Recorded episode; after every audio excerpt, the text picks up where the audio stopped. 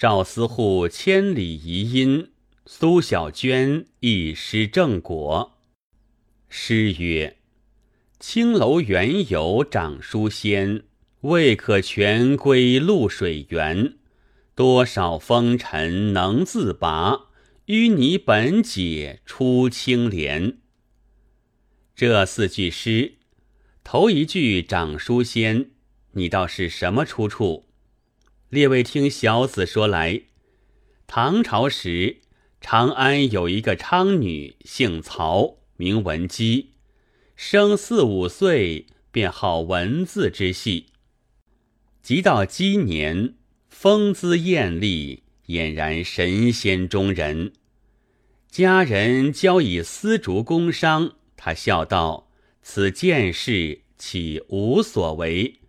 唯莫持笔种，使吾老于此间足矣。”他出口落笔，吟诗作赋，清新俊雅，认识才人，见他亲服。至于字法，上逼中王，下欺颜柳，真是重出世的魏夫人。得其片纸之字者，重如拱璧，一时称他为书仙。他等闲也不肯轻与人写。长安中富贵之家、豪杰之士，碾书金帛，求聘他为偶的，不计其数。闻姬对人道：“此辈其我之偶，如遇偶无者。”必先投诗，吾当自责。此言一传出去，不要说银坛才子争奇斗异，各现所长，人人自以为得大将，就是张打油、胡钉脚，也来做手把搓个空。至于那抢斯文、老脸皮，虽不成诗，谐韵而已的。也偏不识廉耻，邹他娘两句出丑一番，谁知投去的好歹多选不中。这些人还指望出张续案，放遭告考，把一个长安的子弟弄得如醉如狂的。文姬只是冷笑，最后有个岷江人生客于长安。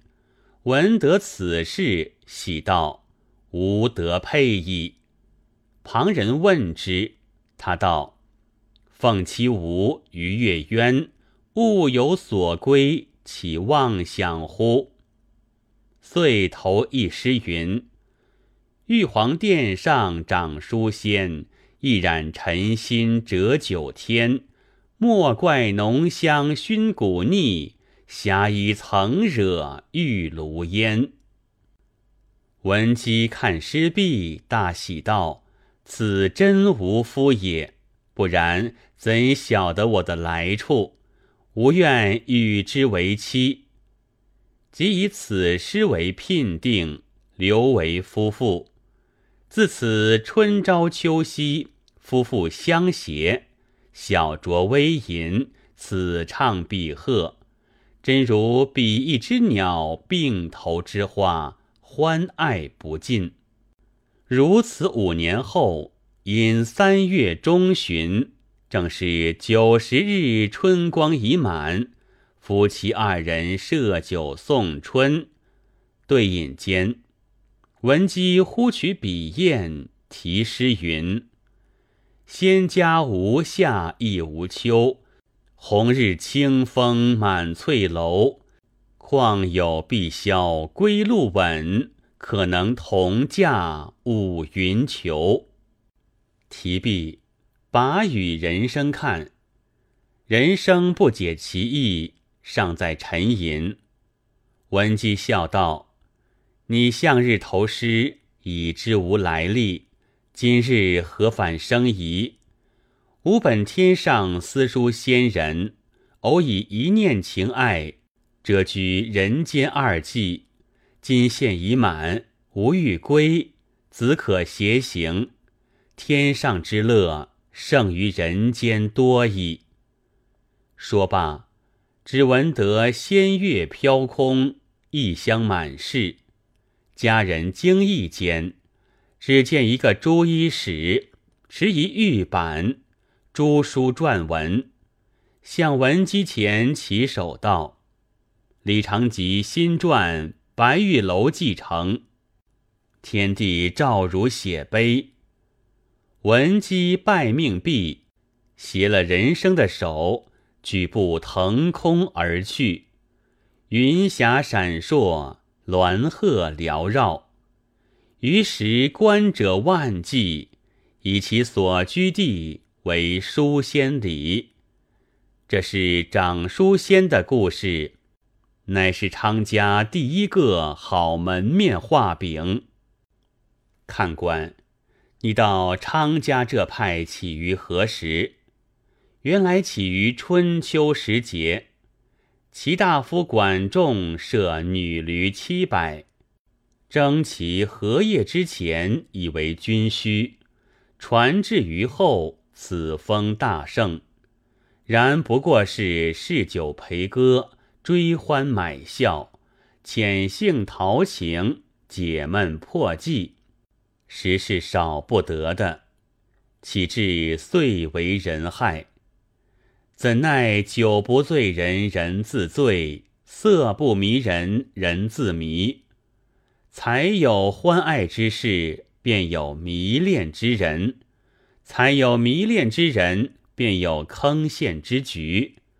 做姊妹的飞絮飘花，原无定主；做子弟的。失魂落魄，不惜余生，怎当得做宝儿归子的？吮血磨牙，不管天理，且又转眼无情，回头是际，所以弄得人倾家荡产，败名失德，丧躯殒命。进到这昌济一家，是陷入无底之坑。填血不满之井了。总有子弟少年浮浪，没主意的多，有主意的少。昌家习惯风尘，有圈套的多，没圈套的少。至于那厨儿们，一发随波逐浪，哪晓得叶落归根？所以百十个姊妹里头。讨不出几个要立父名、从良到底的，就是从了良，非男妇女即女妇男，有结果的也少。却是人非木石，那宝儿只以钱为事，愚弄子弟，是他本等，自不必说。那些做妓女的。也一样，娘生父养，有情有俏，日陪欢笑，夜伴枕席。难道一些心也不动，一些情也没有，只和着宝儿做局骗人过日不成？这却不然，其中原有真心的，一意筹谋，生死不变；原有肯立志的。急思超脱，时刻不忘。从古以来，不止一人。而今小子说一个妓女为一情人相思而死，有周全所爱妹子也得从良，与看官们听，见得妓女也有好的，有诗为证。诗云。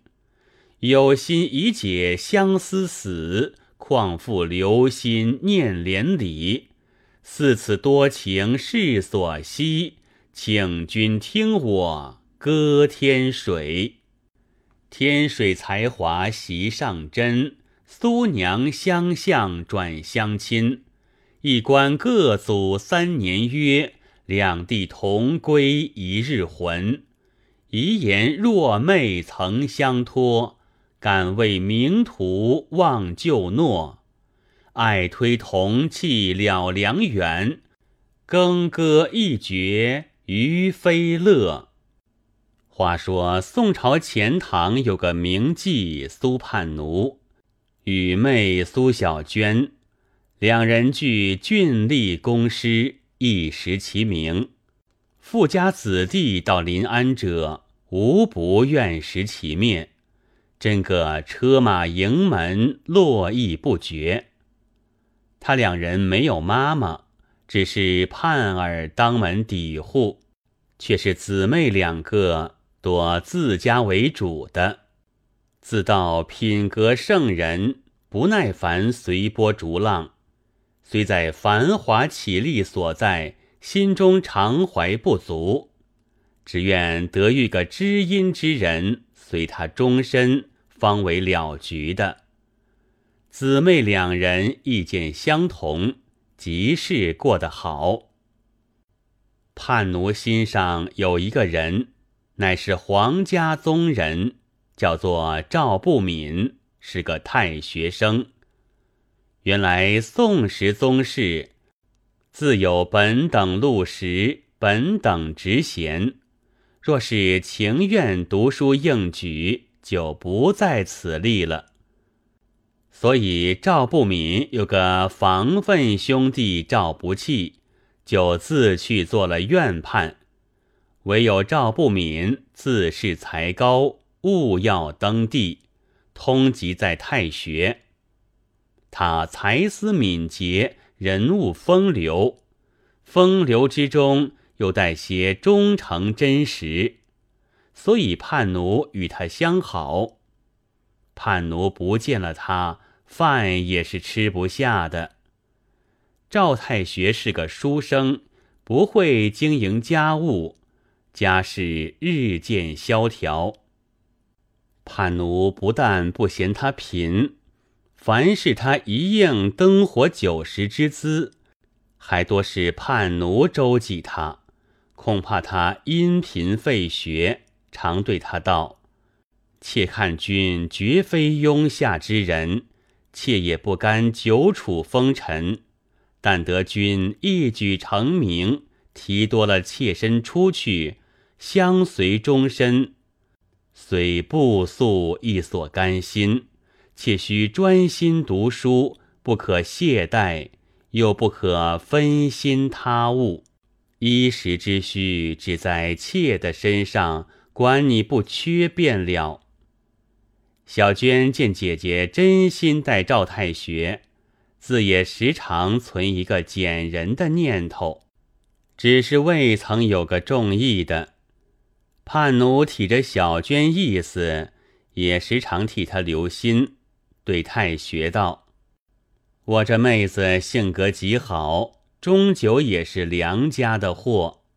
他日你若得成名，完了我的事。”你也替他寻个好主，不枉了我姊妹一对儿。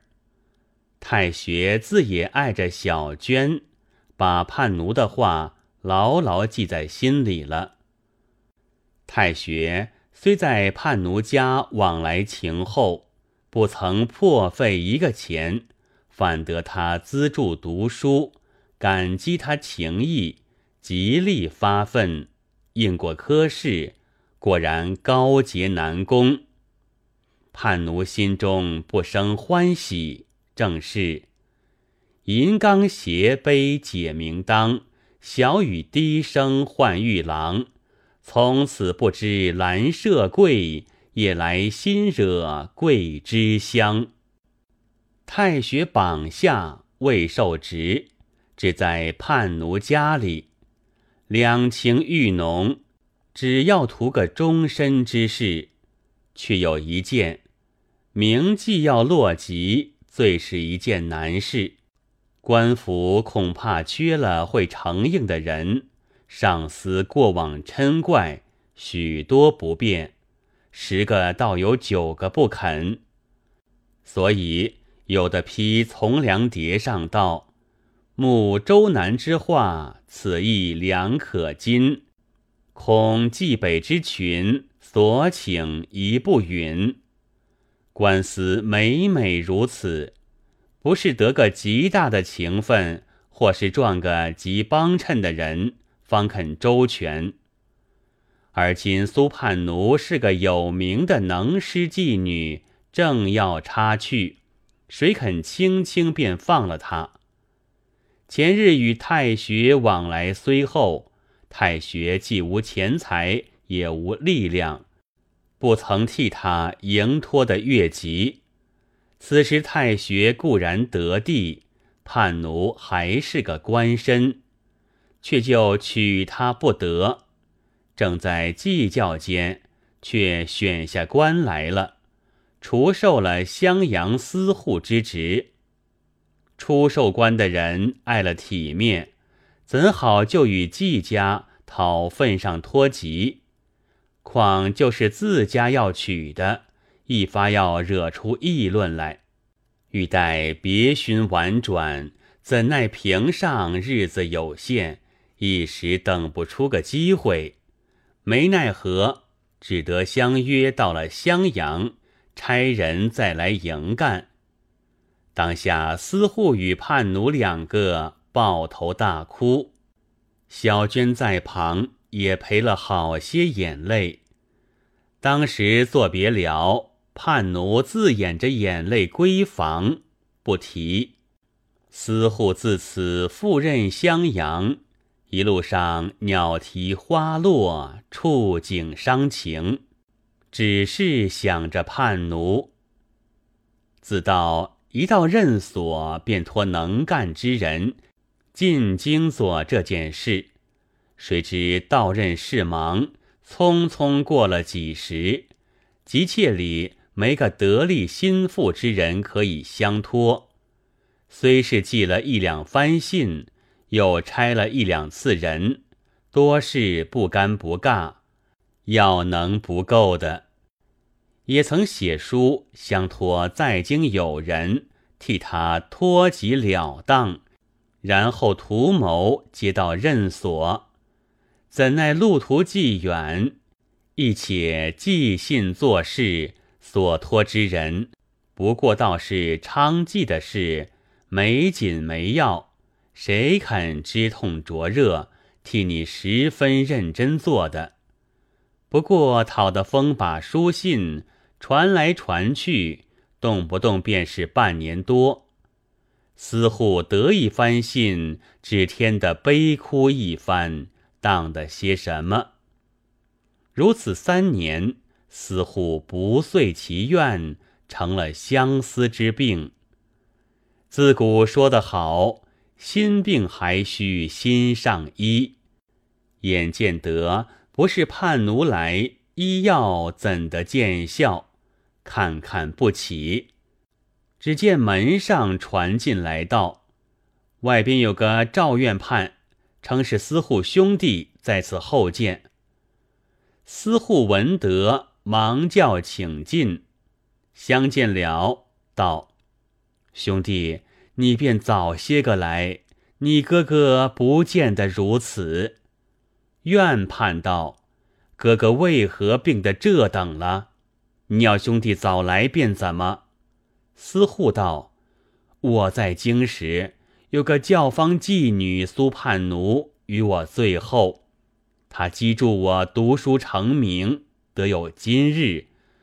因为一时匆匆，不替他落得急。”同他到此不得，原约一道任所，差人进京图干此事，谁知所托去的多不得力，我这里好不盼望，不府能够回个信来，定是东插西误的。